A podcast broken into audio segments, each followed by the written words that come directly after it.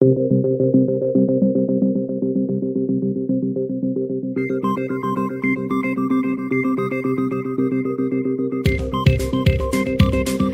no ar o consultório eleitoral do Doutor Campanha, o podcast que explica o marketing político, ajuda você a vencer eleições e fazer bons mandatos. Com Justino Pereira, Cleiton Bozon e José Carlos Menezes.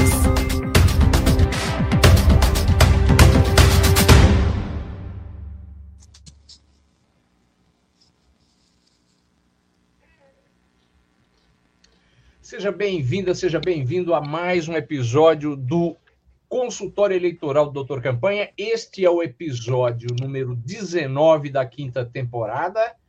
É, como você sabe, é um oferecimento dos cursos de marketing político do doutorcampanha.com.br. Se você quer se preparar para as eleições do ano que vem, se você quer usar bem o tempo agora de pré-campanha, vá em doutorcampanha.com.br e faça um dos nossos cursos. É, bom dia, Cleiton Bozon. Bom dia, Justino. Bom dia, Menezes. Bom dia, ouvintes da Rádio Brasil Atual. Bom dia, José Carlos Menezes. Bom dia, Cleiton, Justino, ouvintes. Sejam todos bem-vindos. Opa, é... Cleiton, qual é a novidade aí desse programa? Vai começar rolando o quê? Como é que é? Bom, vamos, vamos para a música e o Menezes explica. Menezes explica do que vamos falar hoje. De repente fico rindo à toa sem saber porquê. E vem a vontade. O que, é que Maria Bethânia está fazendo aqui? Você Menezes? botou muito pouco, você tem muito medo do ECAD. É, bom, Foi mesmo. Eu ia reclamar isso. É, é, uma música linda que fez muito sucesso na, na voz da maravilhosa Maria Bethânia. Ô Menezes, por que, que a gente abriu o programa com essa música? Pois é, aparentemente nada a ver com marketing político, mas vamos lá fazer a relação. Esse, esse, esse era um jingle né, de um motel que existia em Salvador chamado Le Royale, que o Duda Mendonça, na época ainda com a sua agência da M9, fez um, um jingle para esse motel. Né? É um jingle, um, uma música super bonita. Um dia a Maria Bethânia ouviu isso no, no rádio, o jingle, né? ligou para o Duda Mendonça e pediu para gravar como música. Ele ficou super surpreso, super é, satisfeito, né? E aí ela gravou a música e foi um tremendo sucesso durante muito tempo. Eu queria aproveitar para antecipar o nosso caos de hoje a partir disso aí que é um grande exemplo de jingle, que eh, não fala na, que a cama do Le Royale era bacana, que era enorme, que o pessoal servia cafezinho, refeição grátis, ou seja lá o que for, falava de sentimento, né? É, e por isso foi um sucesso tremendo. Lá no finzinho falava Motel Le Royale, Le Royale lá, endereço XPTO. E a música virou uma maravilha, era o jingle mesmo. Não, é, é, gravaram a música sem, sem mexer nada do jingle. Então, é um recado para quem faz jingle político. Mas né? o tema hoje, o tema, o tema hoje não é jingle político. A gente vai falar um pouco sobre Duda Mendonça, figura, Mas, figura calma, importante e polêmica. Lá, a gente chega lá. Quando você fizer um jingle de, de política, faça, siga esse exemplo do Le Royal e de outros jingles que o, o Duda fez, a gente fala em outra oportunidade. É, sentimento, em vez de ficar falando, né? Um, dois, três, é nesse fulano que eu vou votar e tal. É um, um belo exemplo de coisa para pensarem muito, muito bem. Mas vamos lá embora. Muito vamos bem adiante. colocado. É, eu adoro essa música como todo mundo. E eu juraria que era uma daquelas músicas que, o, que a Betânia gravou do Roberto Carlos. Eu juraria que era do. Sim, pois é, muita gente acha que pensa isso. Mas nós estamos falando do Duda Mendonça Hoje, porque, como você sabe, ele faleceu no começo da semana, aos 77 anos, e foi, sem dúvida, um dos principais marqueteiros políticos brasileiros, um cara que criou todo um estilo e que foi também muito polêmico né, nas suas vitórias e nas suas derrotas. E, para nossa sorte, o grande José Carlos Menezes também um, um, consultor político baiano, trabalhou bastante sobre o Duda, com o Duda Mendonça e, e vai poder nos dar testemunhos e, e, fazer um comentário de quem conviveu com ele. Menezes, eu, eu começaria perguntando para você o seguinte: é, o, o que, que o Duda teve que fez com que tinha que fazer com que ele fosse um marqueteiro tão bom é, ou tão importante. E por que, que, por que, que ele era ele era polêmico? Como é que era Duda Mendonça? pois é deixa eu voltar rapidamente ao, ao jingle né a história do jingle que foi feito na época que Duda não, é, não tinha nada a ver com marketing político, ele tinha uma agência de propaganda. Duda começou como corretor de imóveis, né, numa época que a Bahia estava sofrendo uma grande transformação por conta da chegada do polo petroquímico e o, o a, as corretoras eram as deusas da propaganda. E ele era, ele trabalhava numa corretora de um, de um cunhado dele chamado Eustáquio, a, a corretora chamava Promove Imobiliária. E ele ia nas agências e, e para levar as propagandas da corretora, ele sempre estimulava muito a, cri, a criação das agências. E tomou tanto gosto pela coisa que montou uma agência de propaganda, né, que chamava DM9, que depois ele vendeu para a Unisan. A partir daí, ele já era um criativo muito importante, muito interessante. Ele começou nisso aí. Até que, até que em um determinado momento ele partiu para fazer marketing político com um cara chamado Mário Kertes, que foi prefeito de Salvador, hoje tem uma rádio lá na Bahia. E demonstrou muita criatividade. Ele era um, um cara muito intuitivo, certo? Essa eu acho que era a grande característica de Duda Mendonça. Ele, cap, ele captava com muita facilidade o que as pessoas estavam pensando, o que seria interessante de ressaltar nos candidatos que ele trabalhava. Como o todo cara muito genial, muito criativo. Aliás, isso é uma coisa dos criativos da propaganda de um tempo atrás. Eram pessoas, sempre foram pessoas muito uau, cuidado comigo, não fale muito assim, eu me ofendo facilmente, esse tipo de coisa. Duda é dessa época. Né? Então, talvez ele tenha, a partir disso, tenha ficado com essa imagem de cara difícil, de cara polêmico.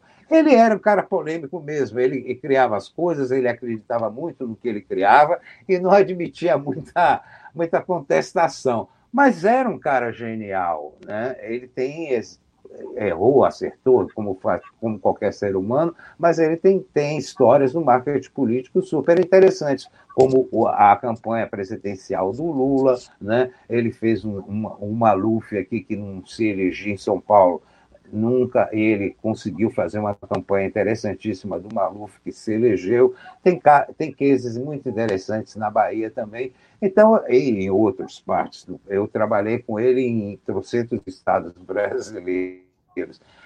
E muitos de sucesso, outros também, outros não, mas era um sujeito muito interessante e que eu acho que foi uma é, ah. é um vale para quem trabalha e gosta de marketing político. O, o, é, o Menezes, é, sendo... um pouco o trabalho desse cara sendo de uma, de uma geração talvez 10 anos mais novo do, do que essa geração que o, que o Duda é, é, produziu no, no marketing político, porque, no meu ponto de vista, a gente tem uma geração do marketing político que é logo depois da redemocratização, em 85, que ainda Isso. usa muitas coisas da velha propaganda.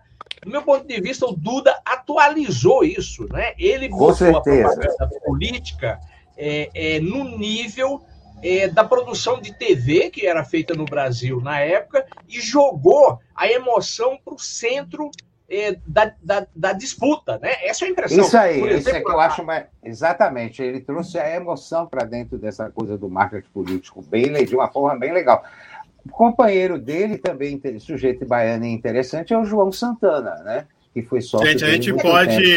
A gente não tem, não tem como contar a história do marketing político brasileiro e talvez não tenha como contar a história do marketing político contemporâneo é, sem falar do Dudu Mendonça. É, por mais polêmico que ele tenha sido, ele é um marco importante para discutir marketing político, mas o nosso tempo está caminhando rápido Bom, e a gente precisa, peraí, Cleiton, precisa ir adiante. Nós, nós antecipamos o, o, o, o caos político, não foi isso, Mela?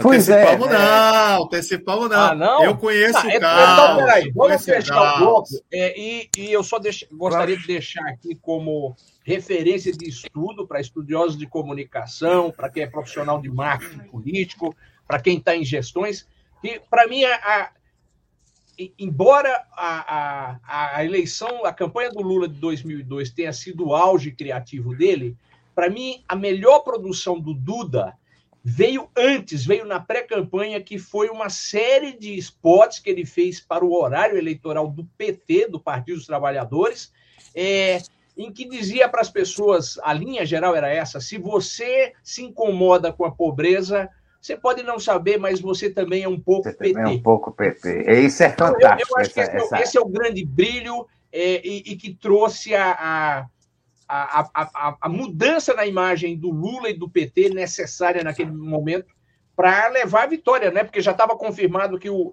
o PT e o Lula da porrada, o brasileiro não não aceitava, né? E são aqui, peças aqui, excepcionais, Justino, bem lembrado. Viu?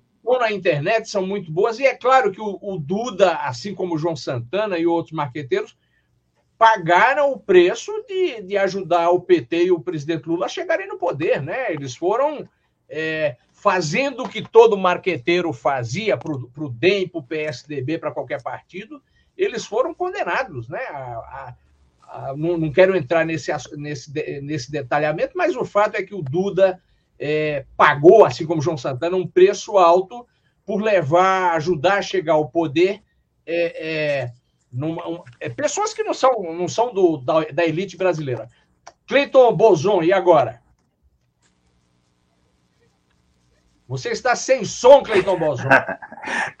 Agora vamos chamar o nosso convidado da semana. Quem é o convidado da semana de hoje, Justino? Bem, e como aconteceram votações importantes em Brasília sobre a, a reforma eleitoral, nós estamos convidando mais uma vez, porque está acompanhando muito de perto e fala diretamente de Brasília conosco, o deputado federal Alencar Santana Braga, do PT de São Paulo. Seja bem-vindo, deputado Alencar Santana. Que... Bom dia, bom dia, Justino, Cleito, Menezes. Um prazer estar com vocês aqui mais uma vez e a gente poder conversar um pouco aqui, atualizando as informações da Câmara, sejam as mudanças eleitorais ou eventualmente outros assuntos. Deputado, para a gente começar, é, na última vez que o senhor esteve aqui, também tratou dessas, dessas votações que mudam a, o modelo eleitoral. É, a, a, naquele momento, a, coisa ainda estava num, num estado muito embrionário, mas na última, nas últimas duas semanas aconteceram votações importantes. O que, que aconteceu, deputado? O que, que foi votado? Bom, primeiro que nós conseguimos botar um fim a proposta do voto impresso, né, desse retrocesso absurdo que o Bolsonaro e sua trupe aqui queriam fazer no sistema eleitoral brasileiro, praticamente porque a gente voltasse à máquina de escrever, um absurdo, sem sentido. Então a Câmara rejeitou essa proposta. Mas também teve uma, uma outro debate, é uma outra alteração eleitoral, que é o sistema né, de, votar, de, de, de, de eleição de candidatos ao parlamento, vereadores, deputados eles queriam o Distritão, que seria uma grande tragédia, sem dúvida alguma, ao Brasil, a nossa democracia, a representação política, porque o Distritão só vai favorecer quem tem grana, quem é artista, jogadores, personalidades, em especial dos meios de comunicação, e fragilizando, sem dúvida alguma, o debate político, a proposta e a representação popular de setores dos trabalhadores e de outros grupos, em tese com uma força política menor na sociedade. Então, ia, ia comprometer a representação. Nós tivemos, e aí, nós que eu digo, o PT, tivemos que ceder num ponto. Né? Eles diziam o seguinte para nós: ou, nós, ou eles aprovariam o distritão, nós iríamos votar contra, ou a gente aceitava a, coligação, a volta da coligação para manter aí o sistema dentro da proporcionalidade. Então, nós trabalhamos aí nesse sentido pelo mal menor, e aí aceitamos e votamos favorável à volta da coligação. Não é o ideal, porque também, de uma certa maneira, deturpa a representação política, um partido sem organização numa cidade A, num estado X, eventualmente acaba ganhando a sua representação, mesmo tendo um só candidato, porque acaba fazendo uma coligação com outro partido né? Então acaba ele tendo a garantia a sua representação sem de fato ela existir naquela localidade. Mas... Aliás, aliás, Alencar, montam estratégia muitos para eleger esse único candidato, né? é isso, porque é, é, então eles, eles entram numa, numa, num partido que tem uma chapa completa, uma única candidatura de um outro partido, fazendo uma aliança, uma coligação, e aí acaba garantindo a sua vaga. Então, de uma certa maneira, deturpa. Mas entre a volta da coligação Distritão, sem dúvida alguma, a coligação é melhor. Agora, deputado, eu ouvi, e aí gostaria de saber se, se aconteceu isso, isso mesmo em Brasília, e se aconteceu em que está, da possibilidade de votarem até cinco nomes para o mesmo cargo. O que, que foi isso? Aí, algo sem sentido algum. Isso foi uma proposta da relatora né, dessa reforma, a deputada Renata Abreu, quer dizer, o, o eleitor ia votar em cinco nomes para prefeito, em cinco nomes para governador, em cinco nomes para presidente. Isso tudo de uma vez só ia dificultar o entendimento da, da, do, do, da, do voto, ia comprometer o debate político, porque você ia ter candidato a majoritário simplesmente para defender a outra candidatura para eventualmente fazer uma aliança entre eles, quer dizer, vote em mim, mas vote no outro. E, e, era mais ou menos o seguinte: a pessoa vota em cinco, ia fazer a contabilidade do primeiro, segundo, terceiro, quarto, quinto voto, e quem tivesse a votação maior nessas escolhas seria eleito, quer dizer, algo. Deputado, claramente. Nem entender claramente, sua explicação, imagine lá na hora de votar. Pois é. é. Claramente uma chicana para tentar melar os cenários eleitorais que estão co colocados. Deputado, foi votado mais alguma coisa importante relativa às eleições do ano que vem? Não, eu diria que, que, que foi isso. Né? Tem um código ele... tem uma mudança no código eleitoral que ainda não foi a voto. Ela pode ir nos próximos dias, que é uma outra discussão. Mas o que foi votado mesmo né, de, de, essencial é a volta da coligação, que agora vai ao Senado, né? O Senado vai ter que aprovar ou não. Se aprovar, é, passa, se aprovar até começo de outubro, passa a vigir para a próxima eleição. Do contrário, não. Eu creio, e alguns senadores têm se manifestado nesse sentido, que não passará, e torço para que não passe no Senado a volta da coligação. Né? Porque, como nós falamos aqui, ela deturpa totalmente a representação política real da sociedade. José Carlos Menezes, Cleiton Bolson, mais alguma pergunta sobre este tema?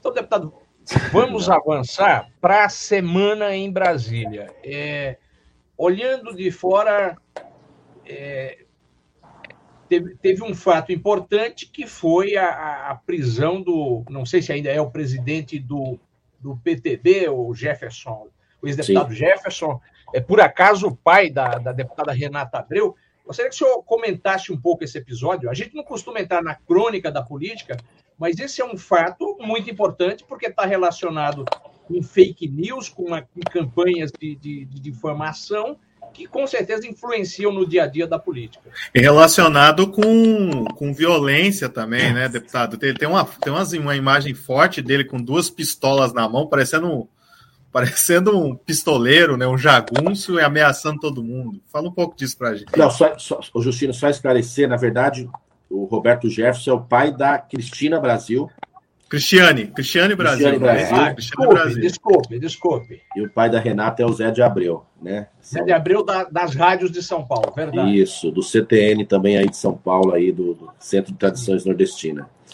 O, o Cleito, você sabia que eu representei o Roberto Jefferson por crime justamente por conta daquela imagem que ele tá com, com sei lá, um rifle, uma ah, pistola. É uma barbaridade. É, tem esse do rifle, tem um que ele tá com duas pistolas, uma na mão, na outra, parecendo aqueles pistoleiros, aquela jagunçada. Eu, represent... oh, eu representei. Certo, é miliciano isso. Eu representei é quando, quando, ele apareceu chama. com o rifle na mão, por duas razões. Primeiro, que ali ele faz uma ameaça à democracia naquele momento, ele, ele ameaçou a democracia brasileira.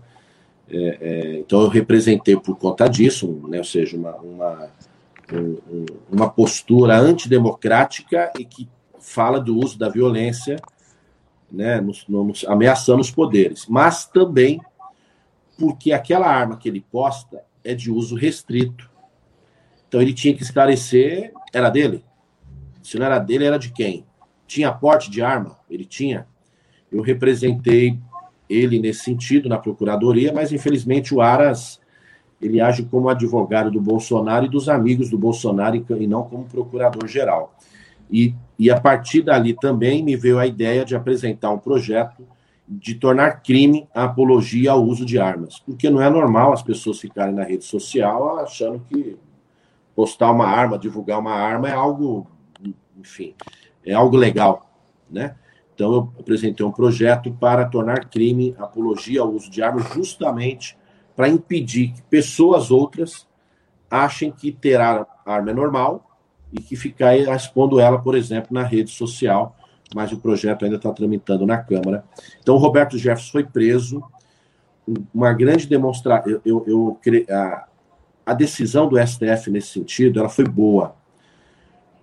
Esse, essa prisão é decorrente do, do processo das fake news e ele atuava numa rede bolsonarista, né, uma rede social, incentivando condutas antidemocráticas e ameaçadoras dentre elas ao STF.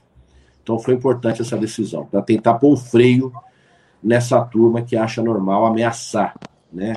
De dizer que vai ter a violência para resolver os problemas políticos, que vai usar a violência para resolver os problemas é, políticos. É, deputado, na, nos debates no, no plenário, é, esse tipo de ideia do, do Jefferson encontra que acolhida entre os deputados? Ah, no geral, pouca. Diria que, bom, na esquerda nenhuma, lógico, o centro político também não aprova. É uma minoria dos bolsonaristas mais radicais que acabam apoiando, defendendo é, a postura do Roberto Jefferson, a postura do presidente e de outros aí que acabam achando que o uso da violência é o caminho para defender o governo do, do governo desastroso do presidente Bolsonaro. Agora, pois é, eu tenho é uma, uma dúvida, deputado. Diga lá, não, não, não. Vamos. Posso ir? Fala aí, eles ficaram, ficaram um, um, não fala, outro não fala, ninguém falou, gente. Fala aí, é, já vou falar. Ah, uma coisa que eu acho assim meio estranha nesse momento político, primeiro que parece, a gente está parecendo muito mais crônica policial, né, do que política. Mas é, se, não sei se é verdade, se dá muita atenção a essas manifestações bolsonaristas, né? Ah, fulano está com a arma na mão, não sei quem está fazendo fake news, inventando documento, não sei lá o quê. E aí a gente esquece de discutir o país. Eu não sei se eu estou certo, mas eu tenho essa impressão de que é, essas ações desse, desse pessoal é, tomam o noticiário toma o tom da política, toma o discurso da política, e as grandes questões brasileiras, as grandes questões do país, a gente termina deixando de lado. Não está se discutindo essa questão da pandemia, da economia, o que vamos fazer, o PIB que está tá lá embaixo. Você tem essa mesma impressão ou é, é só eu estou. Beleza. Antes do deputado começar a, a, a responder, deixa eu agregar uma, a gente estava conversando ontem, a gente, eu digo que estavam eu e o Cleiton, com um professor, um economista muito importante brasileiro, e ele reclamou de achar que, que essa legislatura, esse momento na Câmara, tem discutido pouco os grandes temas brasileiros. Acontece isso, deputado? Olha, vocês têm razão. Eu acho que essa colocação do Menezes aí, ela é muito importante. O se o presidente Bolsonaro tiver uma qualidade, ele tem uma. Ele sabe que ele é incompetente. Ele sabe que ele não tem condições de resolver os problemas do país. Ao saber isso, mesmo que não admitindo publicamente, porque ele não tem condições de discutir um problema real. Ele foge da discussão do problema real, do problema econômico, da, da, da fome que voltou, da saúde, da educação do meio ambiente, de qualquer outro. Ele foge. Porque se ele vir para esse debate, ele sabe, que, ele sabe que ele vai levar de goleada. Né? Vai ser mais do que um 7 a 1 Então, ele e a sua turma acabam criando constantemente fatos, né, diria que uma fumaça, onde acaba desvirtuando, né, desviando o debate político daquilo que é essencial para o país, por exemplo, nesse momento. Ele, na semana passada, botou a, literalmente botou a fumaça na rua, né? Os, os, tanques de guerra lá com um monte de fumaça, tentando desviar a atenção, mas, Menezes, eu não acredito em coincidência na política. Né? A política tudo tem seu, tem seu porquê, qualquer ato. Nós não podemos deixar de responder isso, esse tipo de conduta, porque senão eles vão achar também que é normal. eles usam isso para desviar, mas ao mesmo tempo nós não podemos deixar de responder. Ao mesmo tempo, Justino, eu diria que a Câmara até ela tem aprovado é, outras coisas. O problema é que o debate político está comprometido. Primeiro pela pandemia, né? As pessoas estão sofrendo, estão vivendo um conjunto de outros, de outros problemas. Segundo, porque o presidente da Câmara tem avançado em algumas pautas de maneira muito célere, sem qualquer discussão mais ampla. Vou dar um exemplo aqui de hoje. O presidente quer votar mudanças na legislação é, é, na legislação tributária, mas não houve até agora um debate público com a sociedade. Quer dizer, algo que vai mexer no bolso de qualquer trabalhador brasileiro, né, de qualquer pessoa da sociedade que tenha renda, que tenha trabalho, e nós não discutimos. Quer dizer, nós estamos, nós aumentando a carga tributária, por exemplo, da classe média, né? E não houve um debate público. Mas aqui está ocorrendo. Na semana passada, aprovou a MP 1045, que é uma nova reforma trabalhista, piorada ainda, e não houve um debate público. Então, quer dizer, está se avançando em algumas coisas, o problema é que o debate não está acontecendo com a sociedade, o que é ruim. Vide também a reforma a reforma administrativa que eles querem aprovar aqui na Câmara, que é uma, uma mudança radical da concepção de serviço público que nós temos hoje. É, Cleiton, Zé Carlos. Na, ver, na, verdade, na verdade tem se tem se votado e muita coisa, privatizações, essa questão da, da das terras, né? Das terras é, de, das, não, de você legalizar terras da regularização, e regulalizar. Isso, explica aí. Cleiton, explica aí, Alencar.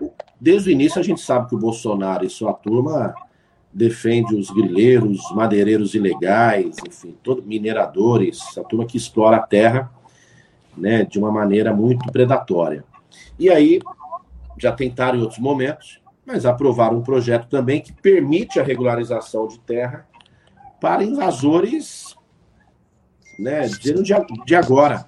E pessoas que é, têm. E, e, e, autodeclarada, né? Você, o próprio, o próprio cara que se apossou da terra, ele vai lá e faz uma autodeclaração sem nenhum. Sem nenhum... E não é, gente, é importante ter claro: não é o pequeno poceiro. Não é a família que quer ali um pedaço de terra para sobreviver. Não. São pessoas que já têm outras terras. Nós estamos dizendo de grandes áreas, em regiões, do ponto de vista ambiental, que devem ser preservadas. É isso. O cara vai dizendo: eu estou aqui há X tempo, e quero regular, pegar a área pública para uma exploração totalmente predatória e sem qualquer finalidade social, porque pode pessoas que têm outras propriedades dizerem que estão lá há tanto tempo e acabar garantindo um quinhão da terra pública brasileira, um absurdo também que foi aprovado na Câmara. Oi, pessoal, e o nosso tempo está passando, Cleiton? Isso Vamos mesmo, Justino. A gente poderia discutir. Agradecer ao deputado Alencar Santana, mais uma vez esclarecendo temas muito importantes. Vamos lá, Cleiton. Continua a nossa homenagem a Duda Mendonça, não é isso? Continua a nossa homenagem a Duda Mendonça com o caos da semana. E o caos da semana também tem relação com a musiquinha. Vou botar a musiquinha aqui da Betânia e entra o caos da semana de novo te encontrar. Foi tudo tão de repente, eu não consigo esquecer.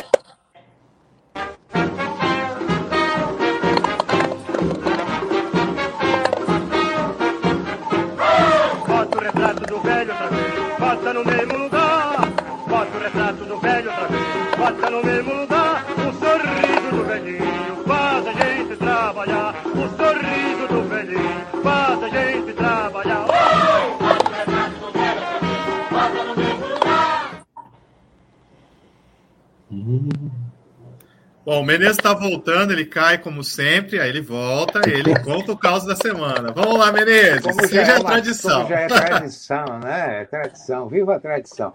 Bem, bem rapidamente, essa coisa dessa música, é, o Duda tinha desembarcado em Salvador, pegou um táxi, né, na época do táxi, né, do táxi do rádio. e estava tocando uh, essa música no rádio do, do, taxista, e ele, muito entusiasmadamente, ele tinha vindo do exterior, fazia tempo, algum tempo fora, ele ficou muito entusiasmado de ouvir a musiquinha no, no rádio do táxi e falou, bem, com o entusiasmo que ele era característico, né? Essa música é minha, essa música é minha, essa música é minha. Eu disse que o cara do táxi olhou para trás assim, com uma cara bem disse: Meu Deus, é cada maluco que aparece nesse meu táxi, né? E não deu a menor pelota para ele voltou a dirigir o táxi. Deu uma risadinha e voltou. Ele ficou super chateado. Ele estava querendo que o cara dissesse: Oh, é sua e tal alguma coisa desse tipo. Mas depois levou numa boa, contou inclusive esse caos na, num livro de memórias dele, que é um livro interessante para quem gosta de marketing político e dar uma espiada também. Mas Bom, deve ser triste você fazer uma obra-prima e ninguém, ninguém acreditar que foi você que fez. Né? Então, é que aí tem mais uma lição do marketing político. Música, né? Não basta ser verdadeiro, é preciso ser crível. Bem, e aqui a gente é encerra o nosso programa. Crível. Obrigado mais uma vez, deputado Alencar Santana. Um abraço e até o próximo. E você sabe, quer rever esse outros, Spotify e YouTube. Eu que agradeço. Um forte abraço para todos. Obrigado, abraço, Alencar. Deputado, abraço, pessoal. Obrigado, ouvintes. Tchau, tchau. Um abraço. Este foi o consultório eleitoral do Doutor Campanha, o podcast que explica o marketing político, ajuda você a vencer eleições e fazer bons mandatos. Com Justino Pereira, Cleiton Bozon e José Carlos Menezes. Para ouvir de novo, vá ao Spotify e digite Doutor Campanha.